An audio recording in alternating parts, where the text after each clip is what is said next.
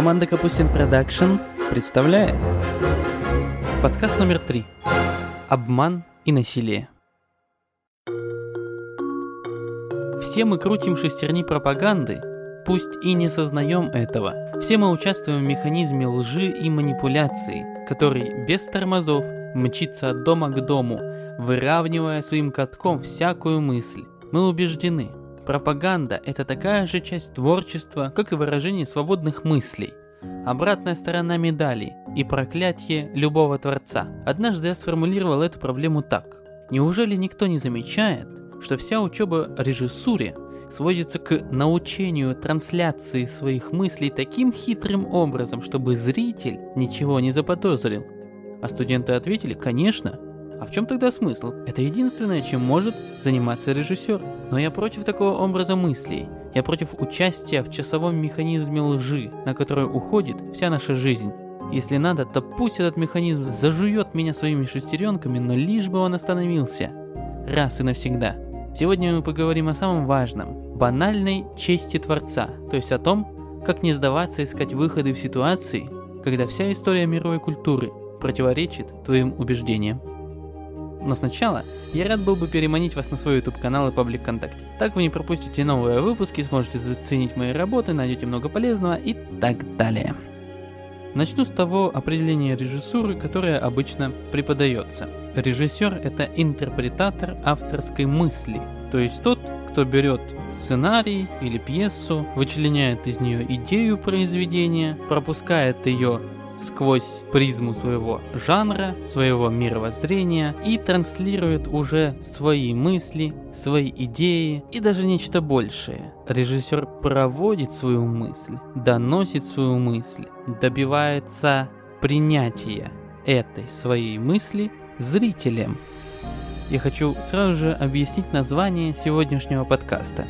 Выражение «обман и насилие» я взял из слов Александра Шмемана – первом подкасте я уже говорил о величине его личности. В своем выступлении он говорит о пропаганде, как религиозной, так и антирелигиозной. Свой рассказ он заканчивает призывом эту пропаганду прекратить, посмотреть на наш спор по-другому. И вопрос в сущности прост. В каком свете является мир и жизнь верующему? Каком свете являются мир и жизнь неверующему. Может быть, настало время просто сравнить два эти мироощущения. Возможно, они ничего сами по себе не докажут. Но в мире так очевидно все более и более растерянным, метущимся, наполненным страхом и ненавистью, это сравнение, этот спор о плодах, может быть, что-то явит и прояснит. И только этот путь достоин человека. Ибо всякая пропаганда есть всегда лишь только обман и насилие. И вот эти слова о том, что пропаганда всякая, любая, хорошая, плохая, выгодная государство, невыгодная, выгодная тебе лично – Неважно. Вся она, даже пропаганда самого хорошего, казалось бы, что может быть на Земле, это всегда обман и насилие. Мы говорим о кино, и как бы... И при чем тут пропаганда? Неужели все учатся делать пропагандистское кино? Ну, во-первых, мне кажется, очевидно, что если кто-то и понимает, что кино пропагандистское, это значит, что оно сделано недостаточно хорошо. Однажды мы спорили, что такое пропаганда, а что нет, и был сказан такой тезис – о том, что пропаганда это такое все плоское, однобокое, стереотипное и дубиноголовое. Я считаю, что это просто некачественный продукт. А сама пропаганда может быть совершенно любого калибра и радиуса поражения. И тут я хочу вернуть вас к первому и второму подкасту. В первом я говорил о том, что прямолинейная передача мыслей – уже не является искусством, а во второй о том, что мы живем в ситуации, когда повсюду ищем глубокий смысл в любой вот в этой прямо сказанной информации. и поэтому считаем ее искусством. Художественная коммуникация прекращается. Сейчас я думаю, что это лишь два признака, симптома того, что мы даже не понимаем, что мы делаем пропаганду. Все, ее потребность уже живет в нас. И мы и как авторы, и как зрители не можем пережить, если ее не будет. Ну ладно, зайдем поглубже. Допустим, речь идет лишь о манипуляции зрителем, зрительским вниманием, воздействием на ориентировочный рефлекс и так далее. Но при чем тут пропаганда? Что, тут тоже обман и насилие? Во втором подкасте я уже упомянул Соколова, по чьему учебнику учатся в режиссерских вузах монтажу. Но это вот учебник трехтомный. Так вот, в третьем томе, когда он говорит о драматургии, он употребляет такие высказывания. Я их специально выписал. Сейчас их без контекста, но произнесу, обращая ваше внимание на отдельные слова. Первая цитата. «Побудить зрителя, читателя, слушателя к думанию – заставить его мысленно искать ответ на поставленный автором вопрос – одна из главных задач драматургии. Вторая цитата. «Мудрый педагог» – это образ режиссера у него, мудрый педагог принудил класс сопоставить свой ответ со своими критериями ценностей. Это и есть высший или самый глубокий уровень сопоставления, то есть монтажа. Вот понимаете, цель монтажа – принудить правильно сопоставить в твою пользу Третья цитата. Без конфликта весьма трудно вызвать интерес зрителя к произведению и тем более управлять им. Четвертая цитата. Обязательно должна решаться задача завладеть интересом зрителя и управлять его эмоциями во время просмотра. Пятое. Не худо опереться на зрительский прогноз развития сюжета и подловить простодушных, на непредвиденном ими повороте развития действия. Шестая. Зритель напряжений. Мы добились того, чтобы взять власть над чувствами аудитории. Она в наших руках. И последняя моя любимая цитата. По сути, мы управляли, а если хотите, даже манипулировали сознанием зрителя, чтобы привлечь и удержать его внимание. Вот этот тезаурус, этот выбор слов, управлять, управлять сознанием, властвовать чувствами, подловить простодушных, принуждать сопоставить, управлять и, главное, манипулировать, с чего мы начали. Что за этим кроется? Давайте откроем классическое исследование Шейнова по поводу манипуляций. Книга «Манипулирование и защита от манипуляций» начинается с определений. Автор приводит два десятка определений разных исследователей и делает из них сборный такой вывод, обобщает их. Вот смотрите, какие определения он выделил. Манипуляция – это психическое воздействие, которое производится тайно, а следовательно в ущерб лицам, на которых оно направлено. Манипуляция – это целенаправленное управление – Манипуляция – это духовное управление, осуществляемое в результате принуждения воздействием иррациональных и эмоциональных средств. Манипуляция – это средство порабощения человека. Манипуляция – это форма духовного воздействия, скрытого господства, управления людьми, осуществленная ненасильственным образом. Очень остроумные. Манипуляция – это побуждение поведения посредством обмана или игры на предполагаемых слабостях другого. Да, вот абсолютная корреляция со словами Соколова о том, что не худо бы опереться на зрительский прогноз развития сюжета и подловить простодушных. Манипуляция – это скрытое принуждение, программирование мыслей, намерений, чувств, отношений, установок поведения. Манипуляция – это отношение к другому как к средству, объекту, орудию. Манипуляция – это стремление управлять, главенствовать, властвовать, выигрывать любой ценой, относясь к людям как к вещам. Манипуляция – это такое структурирование мира инициатором, которое позволяет ему выигрывать. Манипуляция – это обманное косвенное воздействие в интересах манипулятора. Ну и так далее. В общем, перейду к сборному определению. Таким образом, манипуляция – это скрытое управление, при котором инициатор достигает своих эгоистических целей, нанося ущерб адресату своего воздействия, в отличие от открытого, явного управления, при котором его цель доводится до адресата. При скрытом управлении адресату дается такая информация, исходя из которой он сам принимает решение или выполняет определенное действие, запланированное инициатором. И я долго рассуждал о том, а как можно так воспринимать манипуляцию, чтобы она не входила в это определение, и ничего не нашел. В любом случае, даже если манипуляция просто привлечение внимания к чему-то, к какому-то объекту, так или иначе она все равно встраивается в это определение. Она просто его не замечает, поскольку это такая слепая зона определения, а выведена за скобки. Но то, что выведено за скобки, не пропадает. Давайте пойдем немножко дальше и посмотрим, как классическая манипуляция проводится. Посмотрим на модель манипуляции и сравним его с тем, что является основой современного режиссерского подхода.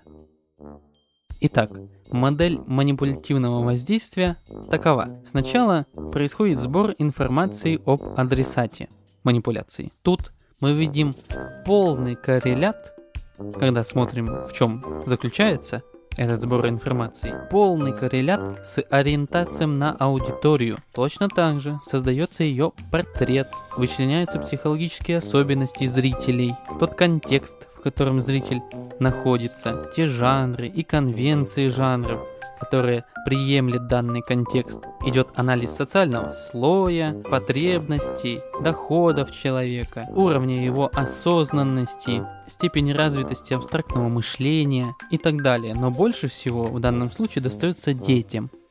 Вторым шагом в модели манипуляции является вовлечение в контакт. Вот тут уже идет активная фаза манипуляции, когда адресату предъявляется информация в соответствии с интересами манипулятора, с интересами режиссера. Важно привлечь, важно вызвать Помните эмпатию. Эмпатию, которая понимается не как взаимовыгодная готовность к трансформации отношений, к креативному и чуткому восприятию попеременно, нет, эмпатия в режиссуре понимается именно как те инструменты, благодаря которым можно влиять на зрителя, чтобы он сжился с персонажем, чтобы он вошел в него, чтобы он был с ним одной кровью, чтобы он забыл себя, чтобы ему было настолько интересно, чтобы им можно было дальше манипулировать. На этом строится, правда, строится вся образовательная модель режиссуры, спасает только то, что никто, в общем, э, не понимает, как это делается, но, но это проговаривается. И само, само вот это понимание такой эмпатии подчеркивает, что режиссер не рассматривает зрителя как личность.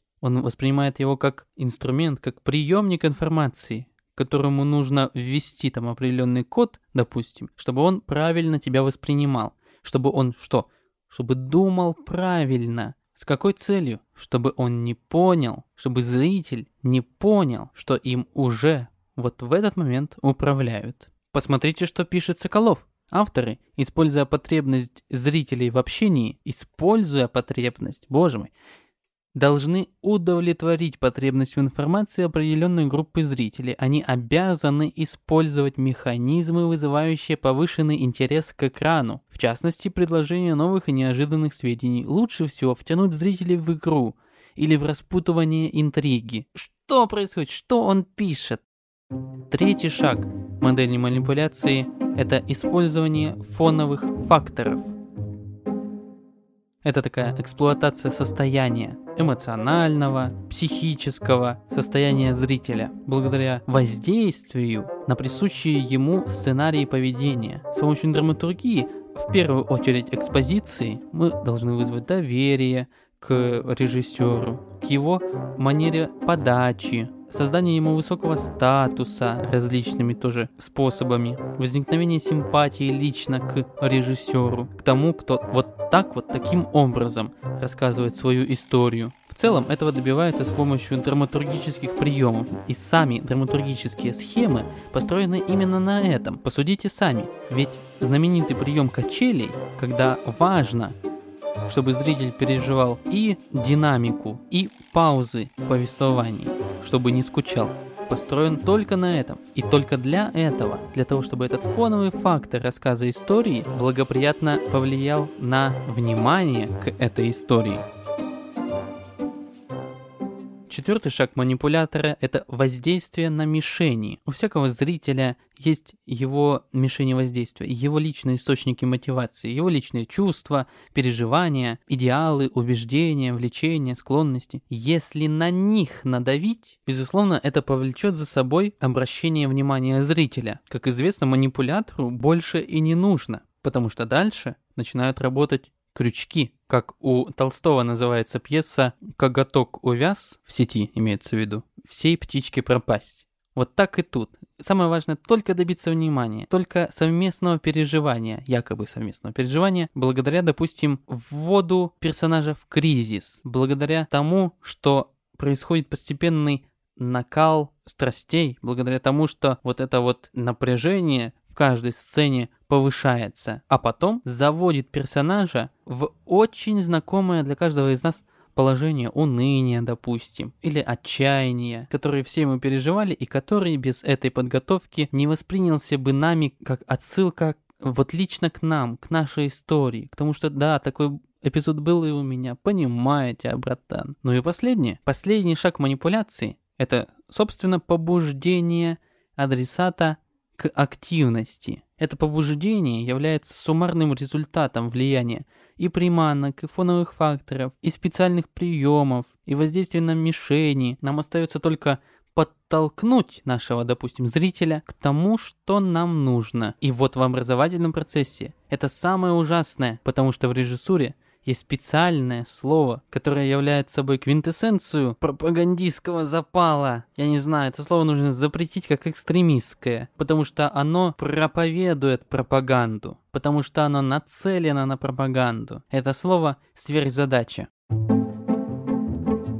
Часто объясняют это слово взяв его у Станиславского, хотя у него она имеет ну, совершенно другой смысл. Часто сверхзадачу расшифровывают как задачу по изменению сознания зрителя. Что ты хочешь ему вставить в мозг? Какую мысль ты хочешь донести?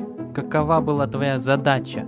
А сверхзадача, под ней подразумевается то, что это костяк всего произведения, скелет, ключ, которому подчинены все его части. Но на самом деле к чему это ключ? К обману и насилию. Обману очень хитрому, а насилию психологическому, невидимому и от того абсолютно ненаказуемому. Оно бескровно, поэтому за него никак и не накажешь, его никак и не докажешь.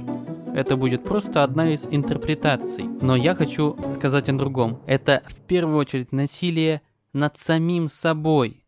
Когда ты создаешь произведение, подчиняя его своей сверхзадаче, в этот момент ты умираешь. Умираешь как хоть сколько-то бы нравственная личность, которая кричит «Долой пропаганду!» и сам делает ее в тайне.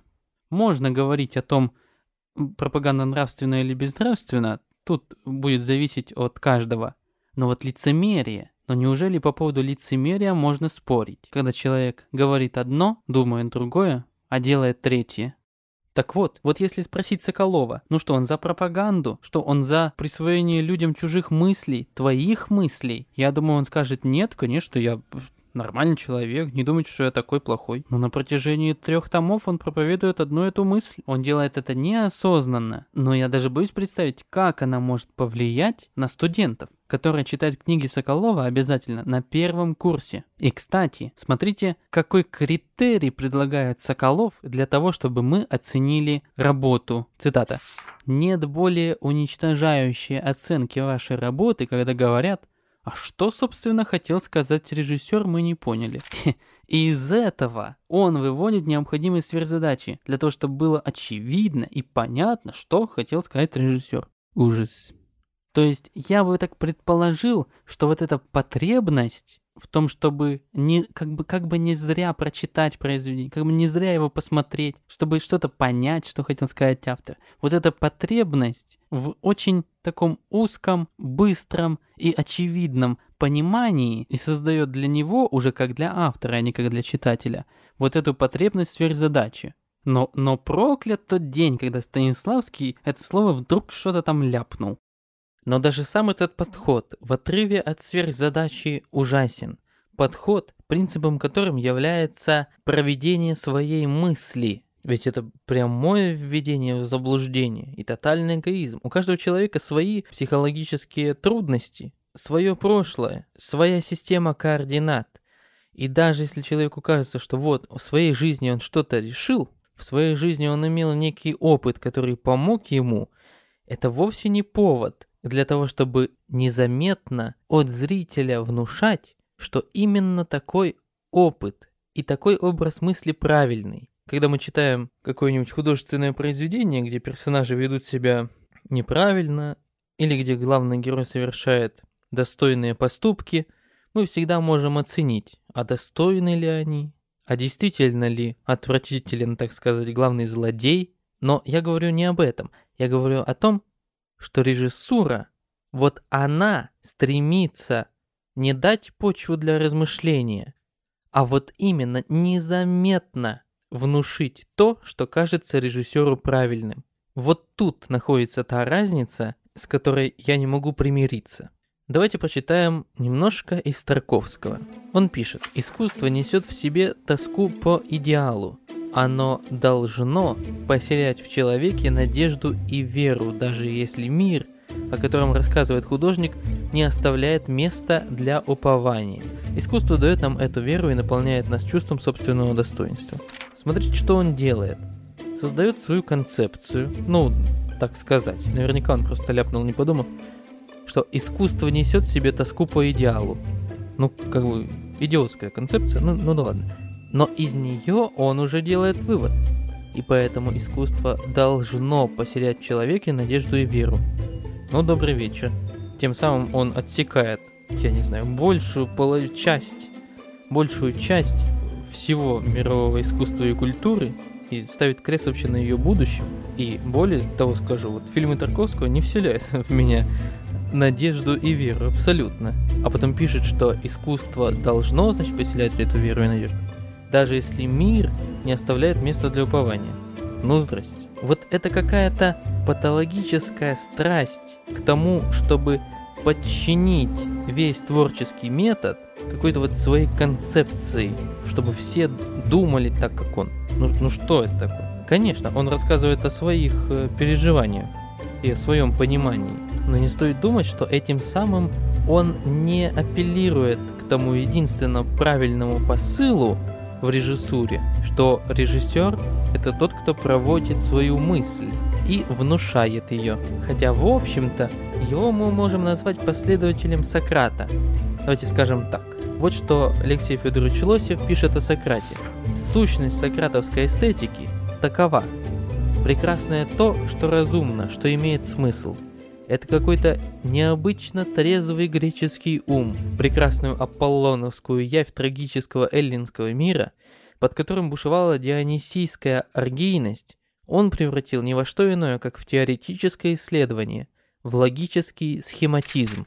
Для Сократа появление смысла, появление рацио, появление логики и системности в том мире хаоса, который представлял собой – и в умах, и в настроениях. Античный мир значит появление красоты, значит проявление высшего. Но не будем забывать, что это лишь сократовское представление. Да, этим представлением потом живет вся история человечества. Но заметим, что под всей историей всего человечества мы обычно подразумеваем не что иное, как Европу и страны, на которые Европа оказывала свое активное влияние. А большая часть мира всегда была вне такого представления о прекрасном. И понятно, почему для Тарковского значимо какое-то практическое приложение искусства, почему для него значимо, чтобы искусство выполняло какую-то цель, допустим, поселяло в человеке надежду и веру, потому что это нерационально, если искусство будет просто методом развлечения или времяпрепровождения. Но именно таковым оно и было, допустим, до Сократа. Но если для Сократа важно было личная, так сказать, мудрость человека, раскрытие его собственных мыслей, если Сократ был повивальной бабкой мужчин, как он говорил, то есть он помогал рожать мысли, которые принадлежали не ему, а тому человеку, которому он помогал, то режиссер — это не повивальная бабка и даже не акушер. Режиссер — это какая-то кукушка, которая подбрасывает свои мысли другим людям, обрекая этих людей с этими мыслями жить. И все это, все эти эгоистичные планы режиссера под маской красивых слов, красивых схем, красивых концепций, вроде то, что искусство несет в себе тоску по идеалу. Я хочу отметить то, как Хемингуэй относится к делу писателя, как он его абсолютизирует. Послушайте его цитату. «Писатель должен быть неподкупен и честен, как служитель Бога». Но почему? Потому что ему доверяют. И он может быть как проводником обмана и насилия, так и свидетелем правды, но лишь свидетелем. Сколько раз Хемингуэю предлагали написать какую-то провластную работу или проправительственный репортаж, но в эти моменты, а тогда он был очень беден, он жил в проголодь, но не продавался. Но раз уж мы коснулись служителей Бога, то поговорим немного о богословии иконы. В прошлый раз я упоминал митрополита Илариона, сегодня приведу маленькую цитату из его труда об иконописи. Он пишет, «Вне контекста храма и литургии икона в значительной степени утрачивает свой смысл. Я бы сказал не смысл, а содержание. Это еще одно подтверждение мифа глубокого смысла, мифа, в котором мы живем. Почему-то исследователи, искусствоведы и просто дилетанты рассматривают какой-то смысл на иконах, какие, какое-то значение, какую-то художественную подоплеку, какое-то количество значений и какие-то посылы в ней – вот возьмем обратную перспективу на иконе. Почему-то утверждается и принято уже как дважды два, что использование обратной перспективы на иконе утверждает то, что икона это окно, значит, в параллельный мир, что точки схода таким образом у всех линий находятся не в центре композиции, как на других картинах с линейной перспективой, а наоборот точкой схода является зритель, и поэтому эта икона смотрит на него, а не он в нее, ну и так далее, и так далее. Но какое же это искусственное, ненормальное представление? Ведь изначально икона задумывается как храмовый инструмент, как изображение, все части которого видны и понятны, как изображение, которое ни в коем случае не рассматривают, в котором ни в коем случае не ищут какой-то смысл, в котором намеренно пренебрегают даже линейной перспективы, откуда и вырастает перспектива обратная. То есть это совсем другие зависимости. То есть это совсем другие задачи, которые мы теперь интерпретируем, будучи в мифе глубокого смысла. Из-за этого та практика иконопочитания, которую защищали в VII веке и успешно защитили, сегодня уже абсолютно перековеркано. Сегодня иконопочитание – это почитание именно изображения и его качеств, его характеристик, а не почитание того, что на иконе изображен торжественный знак, что вот Бог стал человеком, и теперь мы можем его рисовать. Что вот, надеемся, этот святой хотя бы в наших сердцах вошел в Царство Небесное, поэтому вот он на золотом фоне.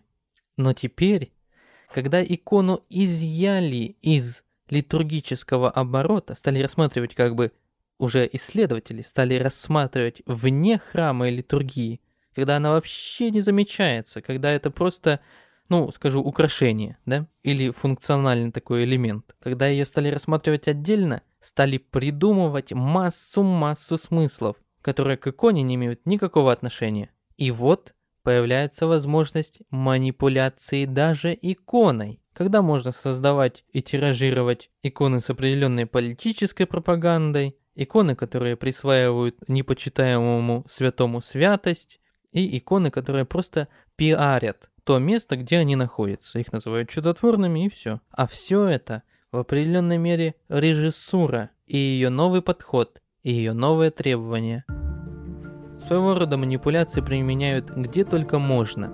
Но, возвращаясь к режиссуре, конкретно она сделала ее своим принципом. Но что же делать?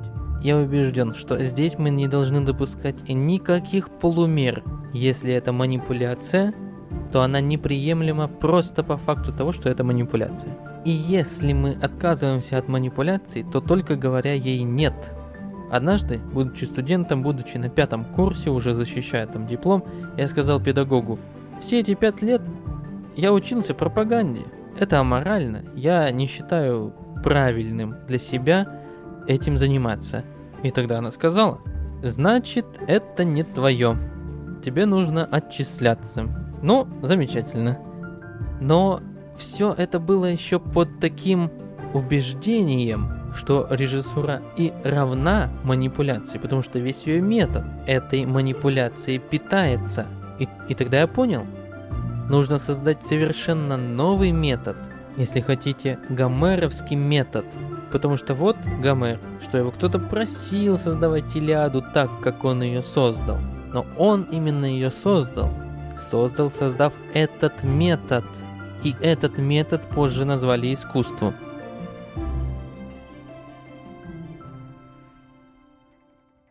Полный отказ от предыдущего метода режиссуры – это единственная возможность для развития режиссуры в принципе.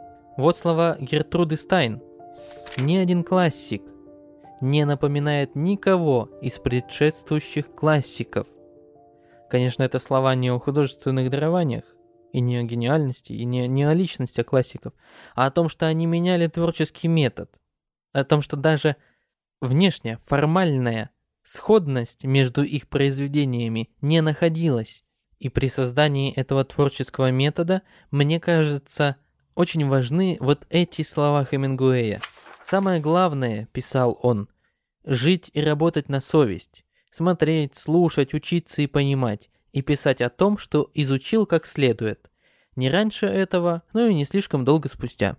Пусть те, кто хочет, спасают мир, если они видят его ясно и как единое целое. Тогда в любой части его, если она показана правдиво, будет отражен весь мир. Самое важное – работать и научиться этому. Вот эти слова. Пусть те, кто хочет, спасают мир. Мне кажется, ключевые на пути создания нового метода. И все-таки в режиссуре и в нашей жизни есть хорошие тенденции. Хорошие в плане того, что мы уже где-то умеем, мы уже стремимся избегать того, чтобы искусство непременно было манипуляцией, непременно выполняло сверхзадачу и так далее. Альберт Григорьевич Бугров в книжке «Искусство и педагогика» выходит из того Обстоятельства, которые я упомянул в начале. Напомню, режиссер – это интерпретатор авторского замысла. То есть подразумевается, что режиссер – это излучатель уже своего замысла, которое он вывел из автора. Вот что пишет Бугров. Искусство режиссера в том, чтобы суметь уловить художественную логику сценических сцеплений, из пьесы имеется в виду, и подчинив ее своему замыслу, воссоздать с помощью живого актера актера и всеми другими средствами театра новый, особенный мир, сцепленных между собой для выражения себя обстоятельств, судеб, идей, эмоций, то есть создать новую художественную гармонию, новую духовную реальность и произведение искусства. Произведение искусства у него возвращается к тому, что ли, хаосу, который царил до Сократа, когда все не было посвящено открытой работе на одну конкретную идею. Бугров говорит о том, что можно пойти таким путем. Где-то положиться на актера, где-то на монтаж действий, где-то на предоставление зрителю интерпретации, где-то на заявленную драматургом художественную логику и так далее. Растождествить себя и свое произведение за счет вот этой рандомности, что ли вот этой небольшой случайности, когда одно произведение делает сразу множество людей, и когда в нем начинает превалировать форма, а не содержание. И тут нам приходят концепции открытого произведения и произведения в движении. Я считаю замечательные концепции, введенные в оборот Умберто Эко во второй половине 20 века. Он замечает, что искусство деформируется, постоянно создаются новые его направления, и вот появляются такие жанры музыки, допустим, которые подразумевают активное например, участие зрителя, когда он, допустим, выбирает, какая часть из этого произведения будет звучать следующей. Есть такие работы, уже полностью прописанные, но подразумевающие, что зритель будет менять их содержание. В таком случае, конечно, исчезает пропаганда и, конечно, исчезает хоть какой-то посыл и замысел. Или наоборот, музыкальные произведения, в которых исполнитель не знает, что будет играть дальше. То есть произведения, где в конце какого-то куска партитуры стоит обозначение о том, что здесь можно пойти таким путем, здесь таким, здесь таким и так далее. Конечно, в этом случае тоже мы избавляемся от возможности трансляции замысла автора или произведения в движении, допустим, витраж или какая-то такая стеклянная, переливающаяся разными цветами скульптура. Утром, допустим, она является такой кроваво-красной, почему-то, не знаю, из рассвета, ну и, и так далее. Через секунду она уже теряет э, эту свою краску, которая могла на что-то там намекать. Через секунду она уже другая, еще, еще, еще, и так она постепенно меняется. Следующим утром в то же время уже вновь не являясь красной, а приобретая там свой другой оттенок, всегда непредсказуемый, такой же непредсказуемый, как и та красочность витражей, через которые проходят солнечные лучи. Это всегда хоть и похожий, но всегда разный, и изменяющийся на наших глазах рисунок. Но, конечно, к режиссуре это мало относится. Конечно, в режиссуре остается только недосказанность, вот этот момент открытого произведения, когда от зрителя зависит, какое значение он придаст тому или иному непонятному, намеренно непонятному эпизоду. И понимая, что это очень скудная возможность, я бы предложил другой ход, другой метод. Вот именно что не прием, а метод. Метод незнания, что ты, как режиссер, хочешь передать. И каждый раз, создавая сцену и не зная, что ты хочешь передать, осознавать,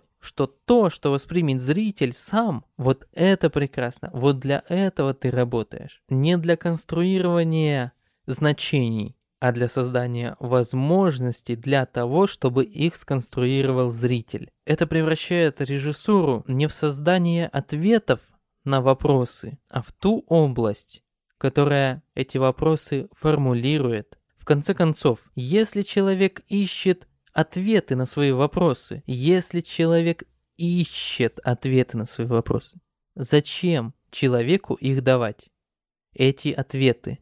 В конце концов, все эти ответы плоские, дурацкие и очень человеческие. Человеческие, слишком человеческие, как сказал бы Ницше. Вот что в логико-философском трактате пишет Витгенштейн я считаю очень точно. Решение проблемы жизни состоит в исчезновении этой проблемы. Не это ли причина того, что люди, которым после долгих сомнений стал ясным смысл жизни, все же не могут сказать, в чем этот смысл состоит. А теперь представьте, что мы этому человеку формулируем его смысл жизни. Да так, что он с нами соглашается, что он свое невысказанное глубокое понимание какого-то смысла или его отсутствия отбрасывает и берет наше понимание его собственного смысла жизни. Что это, если не банальный обман и насилие? Если вам понравилось и вы хотите продолжения, оставьте хотя бы крохотный комментарий и подпишитесь на нас. Всего вам самого лучшего. Пока.